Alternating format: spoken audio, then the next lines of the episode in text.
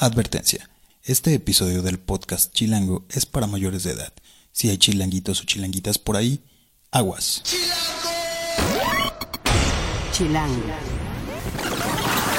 Hay días en que pienso que tengo el mejor trabajo del mundo y este es uno de ellos. Hoy les vamos a hablar sobre porn stars. Y de hecho vamos a tener invitadas aquí en el estudio del podcast de Chilango a dos porn stars mexicanas. Si alguna vez se han preguntado cómo son, qué opinan sus familias o si saben de a lo que verdaderamente se dedican, eh, cómo es una sesión de porno hecho en México y qué diferencias hay contra la industria estadounidense, Hoy van a saber esto y muchísimas cosas más.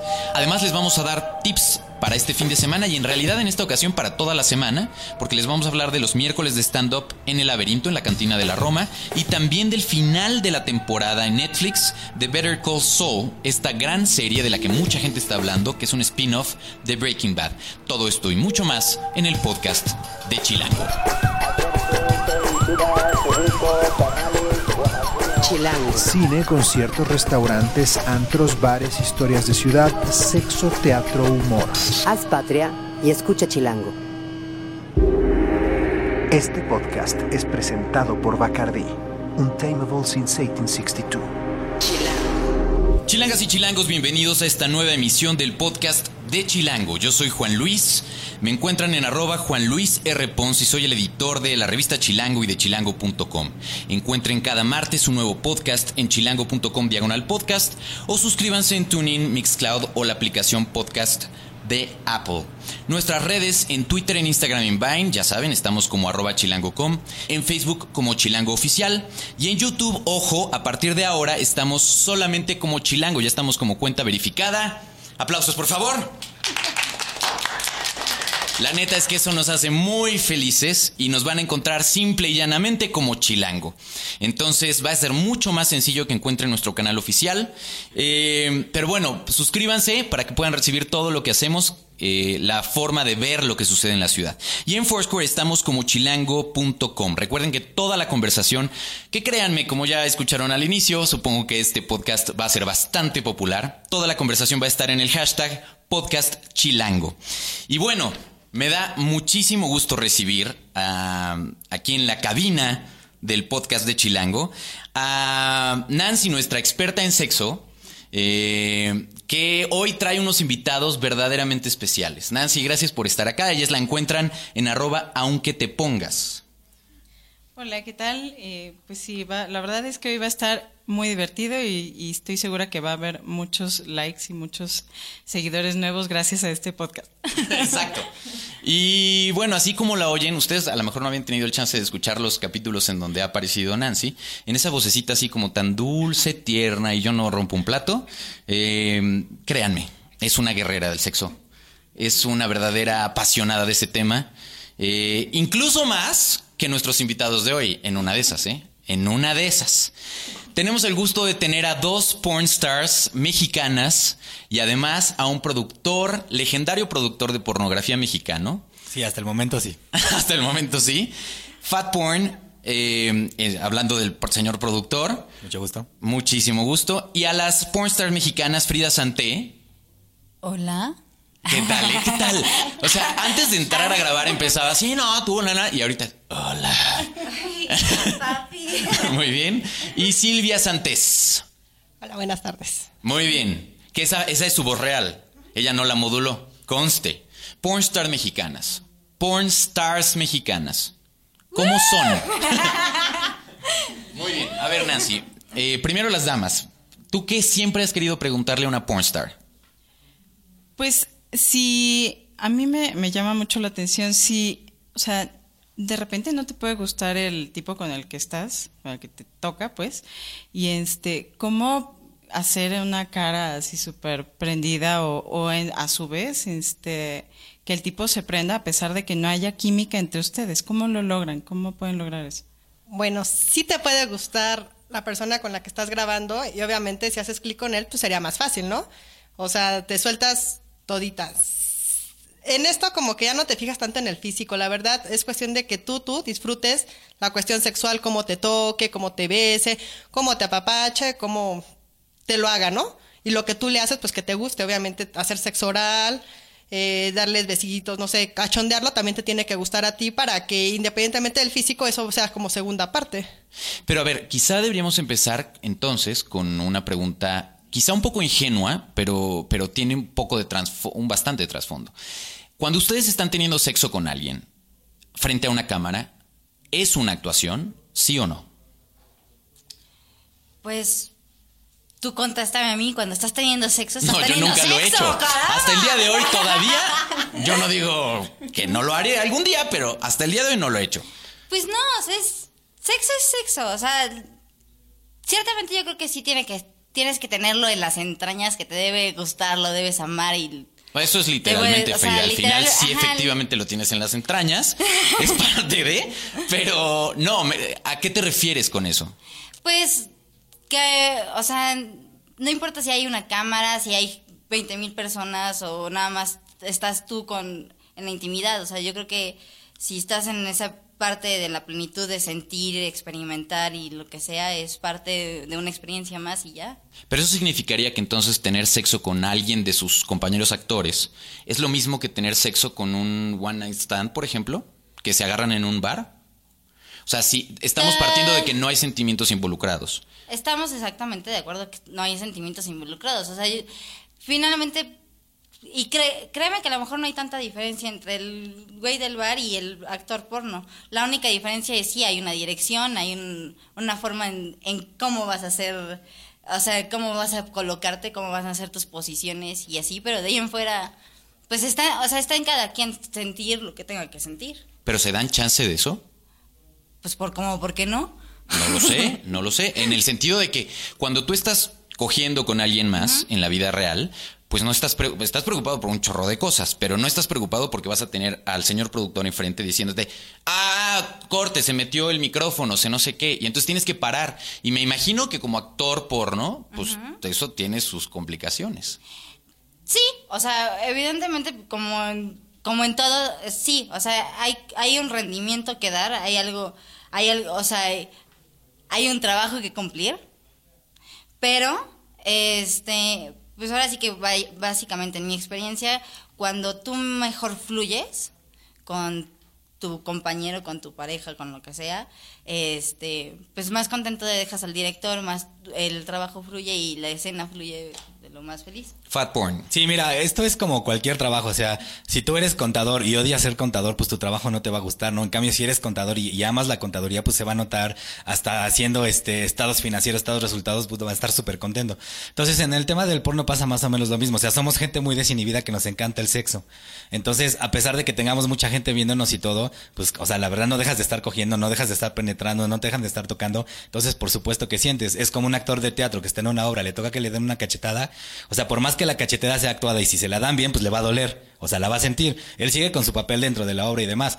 Pero es lo mismo aquí. O sea, tú estás cogiendo, estás penetrando a alguien o te están tocando, te la están chupando, pues evidentemente sientes rico, ¿no? Entonces, al final sí es sexo, solamente que es un sexo un poco distinto de que, del que quizás tendrías en un cuarto de hotel o, algo así, pero sigue siendo sexo y tienes que disfrutarlo, porque si haces esto, eh, eh, y es algo que les decimos mucho a las chicas nuevas, ¿no? Si realmente nada más quieres hacer esto por dinero, no te recomendamos que lo hagas, ¿no? Porque, de nuevo, es como cualquier trabajo, o sea, tienes que tener la vocación, tienes que tener la actitud, y si lo haces por un, por un tema más de que te gusta, lo vas a disfrutar mucho más. Hay gente que lo hace por dinero, se gana muy bien en esto. Pues, este, no, definitivamente sí hay gente que lo hace por dinero. O sea, el- por ejemplo, un promedio en Estados Unidos de, de talentos nuevos que entran cada año es un promedio de 700 a 1000 chicas que, que entran y hacen uno, dos, tres videos y desaparecen. O sea, porque ¿Y a lo mejor cuánto lo ven como ganan una en salida Estados fácil. Unidos contra México? Ah, pues vaya, sí hay cierta diferencia. O sea, en Estados Unidos tienen un esquema de, de tabulador, por llamarlo así. O sea, si vas a hacer una escena de, de chico con chicas, es una escena alrededor de 800 dólares por escena. Por llamado, digamos. Por llamado, exactamente. Eh, Así hagas tres películas de jalón. No, es por escena. Es por escena. Por escena. ¿Qué significa escena? Esto es, este, hablando del porno más tradicional eh, o más convencional, digamos, por- por tradicional no necesariamente, Es el, una escena es desde que llega el señor pizzero y le dice, traigo su pizza de pepperoni Ajá. caliente. Exacto, y se desarrolla, o sea, hasta que termina el, el pizzero con la que le va a comprar la pizza. Exacto. Y termina, se, se Cogen, desarrolla todo. terminan. Echándole aderezo a la pizza. Exacto. Exacto. Una vez que ya termina ese asunto y ya lo viste y, lle- y llega la eyaculación de él, que supongo es el, como el momento que se Sí. espera, el clímax del sexo. Eh, el pop es lo más importante. ¿Cómo se llama? pop. El pop. Sí. ¿Así cuando- lo conocen en la industria? Sí, cuando te vienes, o sea, y muchas veces es así. O sea, Ellos y ellas. Ellos y ellas, o sea, llegan y les dicen, ¿ya estás listo para el pop? Porque ya, o sea, el, el, el director, el productor ya está, ya tiene la escena, ya, ya, ya nada más Sí, vente. porque- O sea, sí, no me imagino de estoy a punto de eyacular. O sea, es sí, no, no es. O sea, en cambio, entonces ese slang del pop es la manera de decir ya, ya me voy a venir. Este, sí, o la manera del director de presionar al actor de, ya, güey, De se nos está yendo la luz. échalas. ¿Sí? Sí. Pero ya llevas 40 Pero minutos ven en cómo una mamada entonces. ya estuvo. Exacto. Pero entonces ahí está la diferencia de que no es lo mismo coger en la vida real que coger en. Porque, o sea, cuando nosotros estamos teniendo sexo en la vida real, normalmente no estás teniendo a alguien que te está diciendo.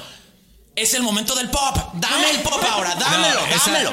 No hay esa- manera. Esa justamente sí es una de las grandes diferencias y es una de las razones por, cal- por las cuales muy pocos hombres pueden hacer esto. O sea, la mayoría de los hombres tiene la fantasía, la mayoría de los hombres cree que son unos tigres en, en la cama, pero ya estar frente de una cámara es demasiado intimidante y yo creo que el, el porcentaje estarás viendo un nivel de éxito entre el 3%, 4% de hombres que lo intentan y, y pueden. Y nada más retomando un poquito el tema de lo que decías, eh, ahorita tenemos que entender que la industria en Estados Unidos es completamente distinta en México. En Estados Unidos es un monstruo de 14 billones de dólares al año. En México apenas se está empezando y gente como nosotros, como, como Silvia, como Frida, este, nosotros mismos las productoras que, que, existimos, bueno, algunas de ellas, estamos tratando de hacer esto de manera profesional, que justamente se pueda tener una carrera de, de pornstar en, en, en este país. Y respecto de los salarios, pues bueno, es lo mismo, ¿no? Este, eh, eh, lo, vuelvo a comparar mucho con cualquier trabajo. Bueno, tú, tú no entras ganando el sueldo de un director general, o sea, entr- ganando X cantidad, empiezas a desarrollar tus cualidades, la gente te empieza a pedir, y esto es mucho, es show business al final. Entonces también dependes mucho de que a la gente le guste tu trabajo, sobre todo en el caso de las actrices, porque las actrices son las que mandan en, en esta industria. No sé si, si Silvia tenga algún otro comentario. No, pues eh, efectivamente, o sea, es otro trabajo más, o sea, si te gusta, se te nota, precisamente muchas niñas o chicos no lo pueden hacer frente a la cámara porque tal vez no les toca la niña que ellas quisieran, así, uff. La mentalidad que tienen entre Estados Unidos y, las mexicanas, pues es muy diferente, ¿no? O sea, las, mexicanas somos, para empezar, no somos güeras, no todas somos rubias. El estereotipo que se tiene eh, pues, es diferente y sí, efectivamente, si lo haces con gusto, triunfas en esto. Si no, te, si no lo haces con gusto, no te prestas para ser visto, no, no vas a llegar a ningún lado. ¿Qué es lo que hace atractiva la pornografía mexicana? ¿Por qué la, por qué la debo consumir? Eh, eh, el porno es un reflejo mínimo de lo que es el sexo. Entonces, en el sexo te pueden gustar 30 mil cosas. Hay quienes les gustará el BDSM, hay quienes ni se paran por ahí, hay quienes les gusta hacer swinger, hay quienes dentro del swinger nada más son bliss. O sea, hay 30 mil alternativas. Entonces, eh, dentro de por qué tendrían que ver el porno mexicano, realmente nosotros no, no nos toca responder esa pregunta. A nosotros nos toca hacer nuestro producto con mucha pasión, con mucho cariño, que es lo que hacemos, ponerlo ahí afuera y transmitir la pasión que, que sentimos haciendo ese producto. Y eso es lo que la gente, fíjate que nos funciona muy bien. O sea, la gente se da cuenta cuando haces las cosas con esa pasión, con esa autenticidad. Y entonces prefieren ver ese porno más auténtico. Porque mucha de la crítica viene a veces o eh, sí, de la, de la crítica o las malas percepciones, de que no, ¿por qué tendría que ver este una mexicanita con una güera que está súper buena y operadota, ¿no? Pero eso realmente no es cuestión nuestra, eso es cuestión de gusto de la persona. Entonces nunca lo vamos a cambiar. Es más bien nosotros hacemos nuestro producto con el, con todo el cariño y la pasión, y ya la gente decidirá si le gusta o no. ¿Cómo funciona eh, es hoy el negocio del porno o de la pornografía en México? Bueno, yo te puedo contestar nada más en cuestión de la diferencia en porno mexicano y el porno internacional. Pues el principal sello que tenemos hoy por hoy en nuestro porno mexicano es el sello acerca de nuestra sociedad y de nuestra cultura, que ciertamente el Mex- como mexicanos y como chilangos, que también bien soy. Bien ahí, bien ahí. este, pues sí, tenemos nuestro estilo y, y es eso sí se ve este im- imprimido en, eh, y, en- y tiene un sello en cada uno de los films que pueden ver a través de, de Latporn y Tupormex, pero pues aquí les paso el productor. No, pero a ver, an- antes, ¿cómo, dame cinco títulos de tus películas, como para encontrarte. cinco títulos de mis películas. Bueno, la, la última que subieron en Latporn es este. en- creo que es ir al picnic o algo así, ¿no? Ajá. ¿Cómo? Nori. Nori La, la Picnic. ahorita se llama Nori Picnic. Ok, un picnic travieso. Sí. Muy bien. Entonces. ¿Y se van a la marquesa? ¿O dónde fue el picnic en realidad? Eh, en- tuvimos una locación donde hay un jardín muy grande y entonces pudimos tener como ese espacio de privacidad, pero que también está en el exterior. Ok. Este, pero sí, ese es el chiste. Es como, ¿qué, qué hacemos como mexicanos cotidianamente? Y, o sea, porque no es lo mismo llamar al plomero gringo que llamar al plomero mexicano. o sea, ¿Estamos de acuerdo? Sí, bueno, evidentemente. Entonces, esas partes, tenemos nuestra diferencia y, y en algunas partes las podemos hacer, puede ser hasta cómico y así, pero tenemos el sello del auténtico mexicano. Muy bien, muy bien. Silvia, ¿tú querías decir algo? Sí, que yo creo que esta industria, eh, por ejemplo, al europeo, ya se cansó de ver gringas iguales a las que ve diario, ¿no?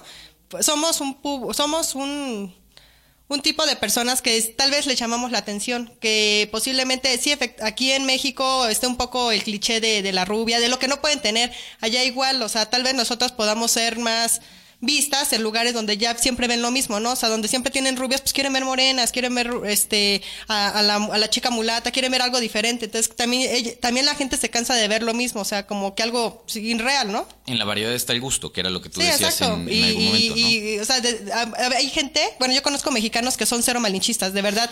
No les gustan la- las niñas de otros lugares. Dicen, yo me quedo con lo que hay en México. y así Producto tal cual. nacional. Ajá, y así tal Consúmolo cual. bien Entonces, hecho en si, si lo- si lo- si ellos lo, lo descubren como que estamos ya en esta industria, pues yo creo que obviamente nos consumen. Por el simple hecho de que nos Y la gusta. estructura como tal del producto, como, hablando del producto como la película como tal, el film como tal, ¿es más o menos la misma estructura? O sea, estamos hablando de películas cuya duración es más o menos cuánto, Fat Porn.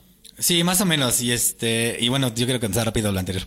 Venga. Este, bueno, para empezar, la- las películas de Latporn y las de TuPornMex están en, están en internet, en tupornmex.com y en latporn.com. Eh, en México hacemos solamente la industria por internet porque bueno, con el tema de la piratería y eso es complicado que saques DVDs porque al otro día están en el metro, ¿no? Entonces, nos dedicamos exclusivamente a la comercialización por internet.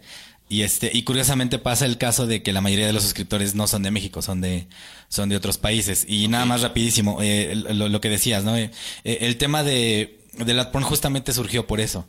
Porque obviamente nosotros antes éramos consumidores de porno y consumidores bastante ávidos, pero llegaba algún momento en que viendo las producciones europeas, viendo las producciones gringas, ya se nos hacía inalcanzable, porque ya veías una superproducción, veías que obviamente tenían las cámaras de, de última generación por la iluminación, los sets, entonces ya te dabas cuenta de toda la producción que había detrás y te dabas cuenta eh, en, a nivel inconsciente, por así decirlo, que nunca ibas a tener la oportunidad de estar en uno de esos sets. Entonces el concepto del lat porn nace de esa idea de hacer un porno, no necesariamente que te puedas hacer el actor, pero un porno más alcanzable, como decir, oye, a lo mejor mi vecino es el que está haciendo estos films, y yo jamás en, en- en la vida pensé que en México iba de repente a caminar por una calle y ver qué estaban haciendo adentro de una porno. Entonces, jugamos mucho con ese tema, por eso las producciones son más auténticas. A propósito, tienen ese, ese tenor, o sea, tienen esa iluminación, tienen, tienen todo ese sentido para que la gente la sienta pues más cercanas. Ya en el caso del que dices de la duración, este, sí están más o menos como en Estados Unidos, ¿no? Porque son escenas, no películas completas, digamos, que traen una, una trama ni nada, ¿no? Entonces una escena está más o menos entre los 30, 40 minutos. 30 o 40 minutos, de los cuales cuántos son de coito en realidad, de, de, de sexo en sí. Perdón, me le atravesé a Frida, pero, o sea, bueno, la escena se graba como en una hora, dos horas. Y este, de sexo real termina en el corte como 40 minutos, pero sí tienes que aguantar entre 40 y 50 minutos más o menos. Ok, ok, muy bien. Eh, hablando de esto, eh, en la revista de, en la revista Chilango de este mes de que estamos cerrando, eh, viene un artículo sobre el, el- uno de los grandes creadores del video home y sí se habla de que al final tienes que hacer un producto mucho más barato en producción y vas bajar básicamente estándares de producción como tal. ¿Es a lo que te refieres? O sea, ah, eventualmente si esto crece, ¿cuánto tiempo llevan con Latporn? Nosotros un año, pero no, fíjate, o sea, no, eh, no, no. No es bajar estándares. No, no, no es bajar estándares para nada, es simplemente el feeling, es lo que te decía. O sea, porno ya es muy difícil que inventes algo nuevo porque ya existe. O sea, todo el porno se inventó en los 70s, 80s. Entonces, realmente lo, lo que ves hoy de gente que quiere hacer algo nuevo realmente son variaciones de algo que ya existía. Entonces, el producto final como tal, realmente ya no le puedes mover mucho. Donde sí le puedes mover, te digo, es. Y, y, y la gente se da cuenta, o sea, digo, tanto Silvia como Frida no me dejarán mentir, que tú de repente ves en, en, en, en Twitter cómo la gente apoya el hecho de que lo estás haciendo ya con cariño, porque ya no pierdes ese, ese sentimiento de ya cuando lo están haciendo mega compañías, que pues ya es más frío, ¿no? Ya termina siendo tal cual de, su lado, simple y sencillamente un negocio, y la gente sí se da cuenta, o sea, a pesar de que está viendo unos güeyes cogiendo y se les para y, sienten rico, de verdad sí se dan cuenta que atrás ya no hay tanta pasión, que ya nada más hay mercadotecnia, que ya nada más hay este dinero por el dinero. Entonces, en ese sentido, nuestras producciones atacan un nicho un poco más artesanal, por así decirlo. Entonces es de, oye, ¿por qué de, repente debería comprar, no sé, este, un helado de Ben Jerry's a un helado de Roxy en la Condesa, ¿no? Es, es como que ese tipo de, de cuestiones. No sé si Silvia. ¿Y es legal? cosa. ¿La industria del porno en México es legal? Pues no está, no, es- no, o sea, no está escrito en la ley. No, sí, sí es legal. O sea, eso sí hay que dejarlo muy claro con, con palabras así tal cual. Sí. es legal. Eh, nosotros revisamos obviamente muy bien las leyes, revisamos la ley de trata de personas. Cuando estábamos empezando la compañía, este, pagamos el estudio de, de abogados.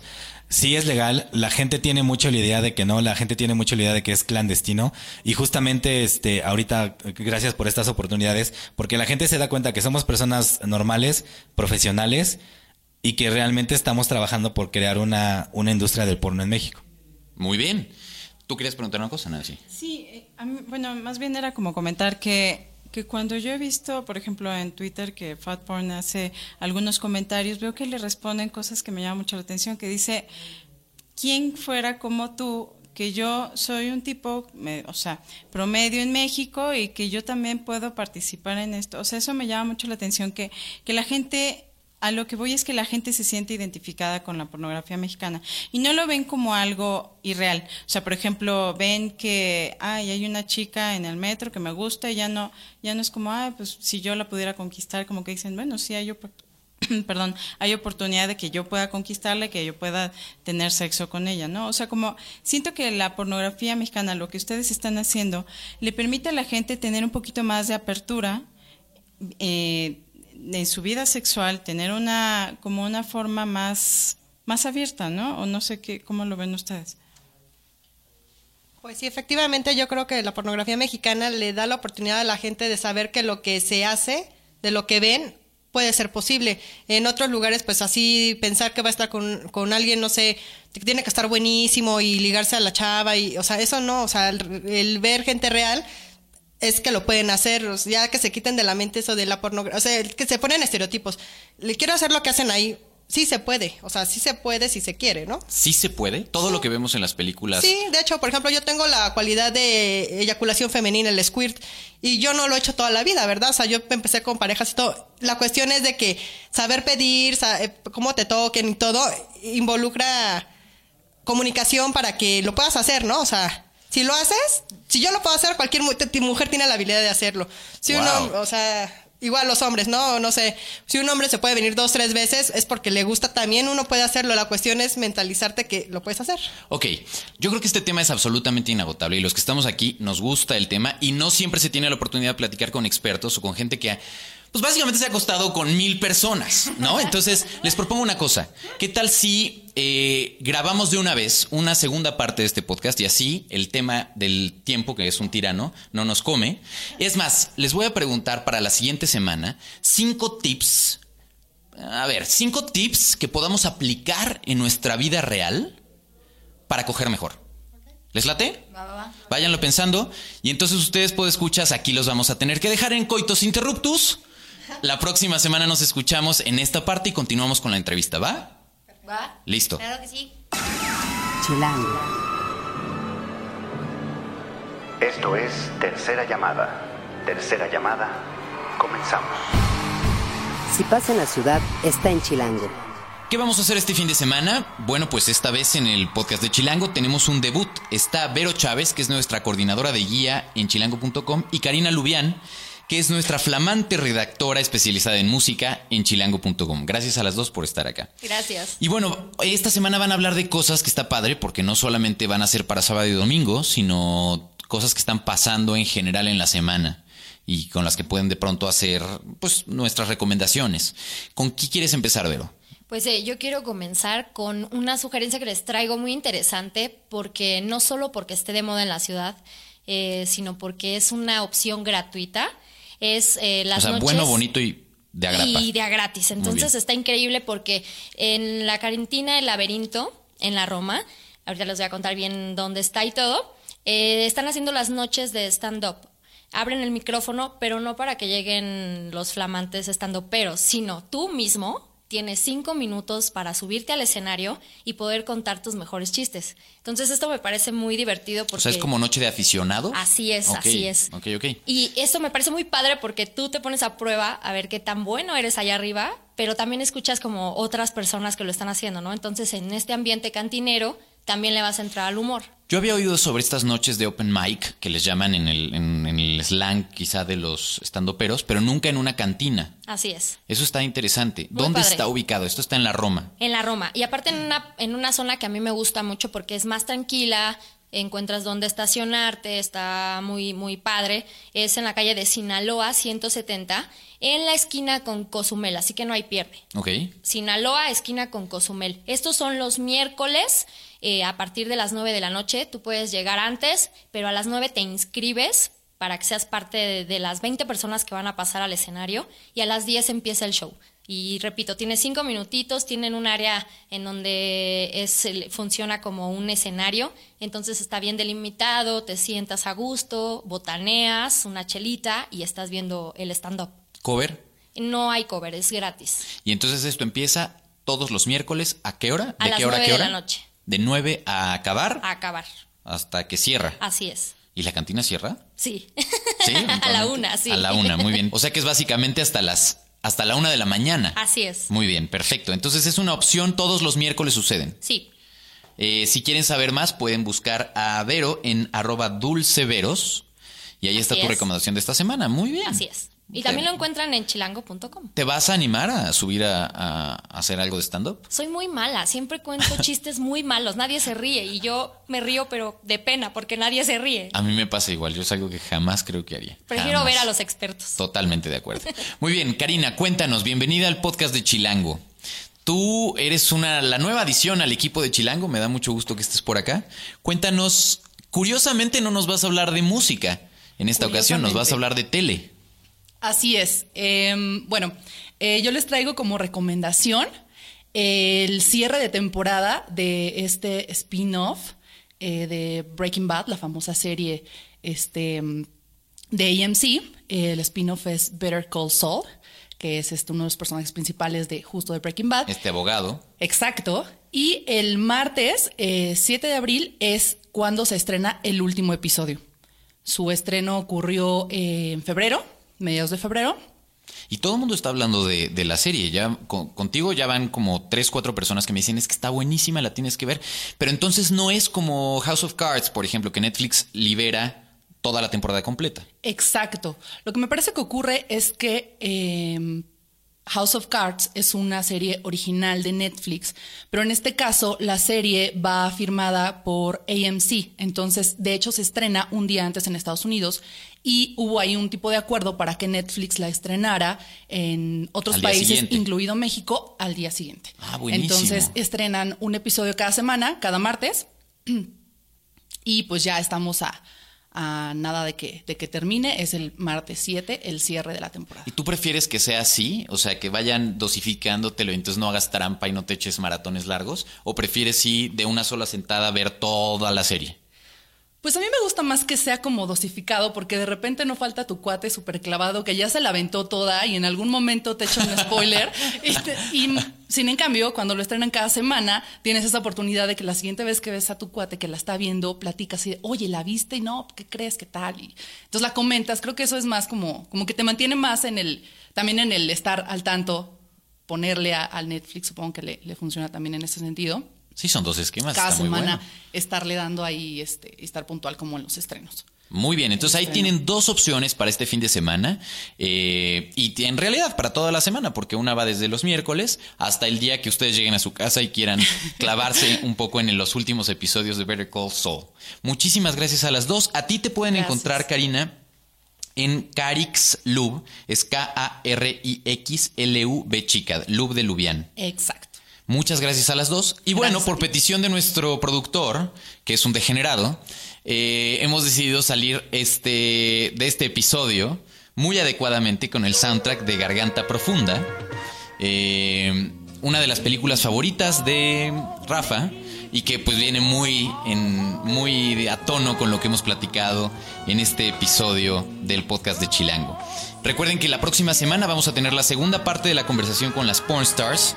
No se la pierdan porque créanme, créanme que se quedaron muy, muy buenas cosas en el tintero. Y de verdad, el próximo martes subimos el próximo episodio, así que estén muy pendientes. En la producción estuvo Rafa Ahmed Rivera, como cada semana, el diseño de audios de Omar Morales. Hagan patria y escuchen Chilango.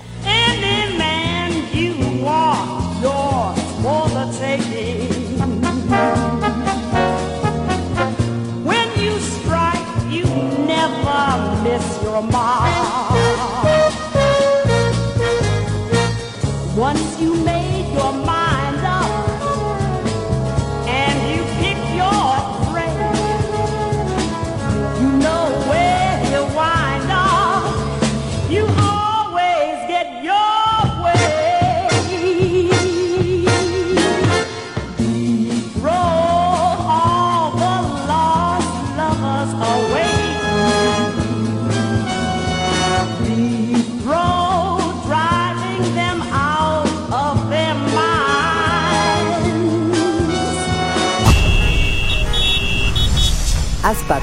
Y escucha Chilango.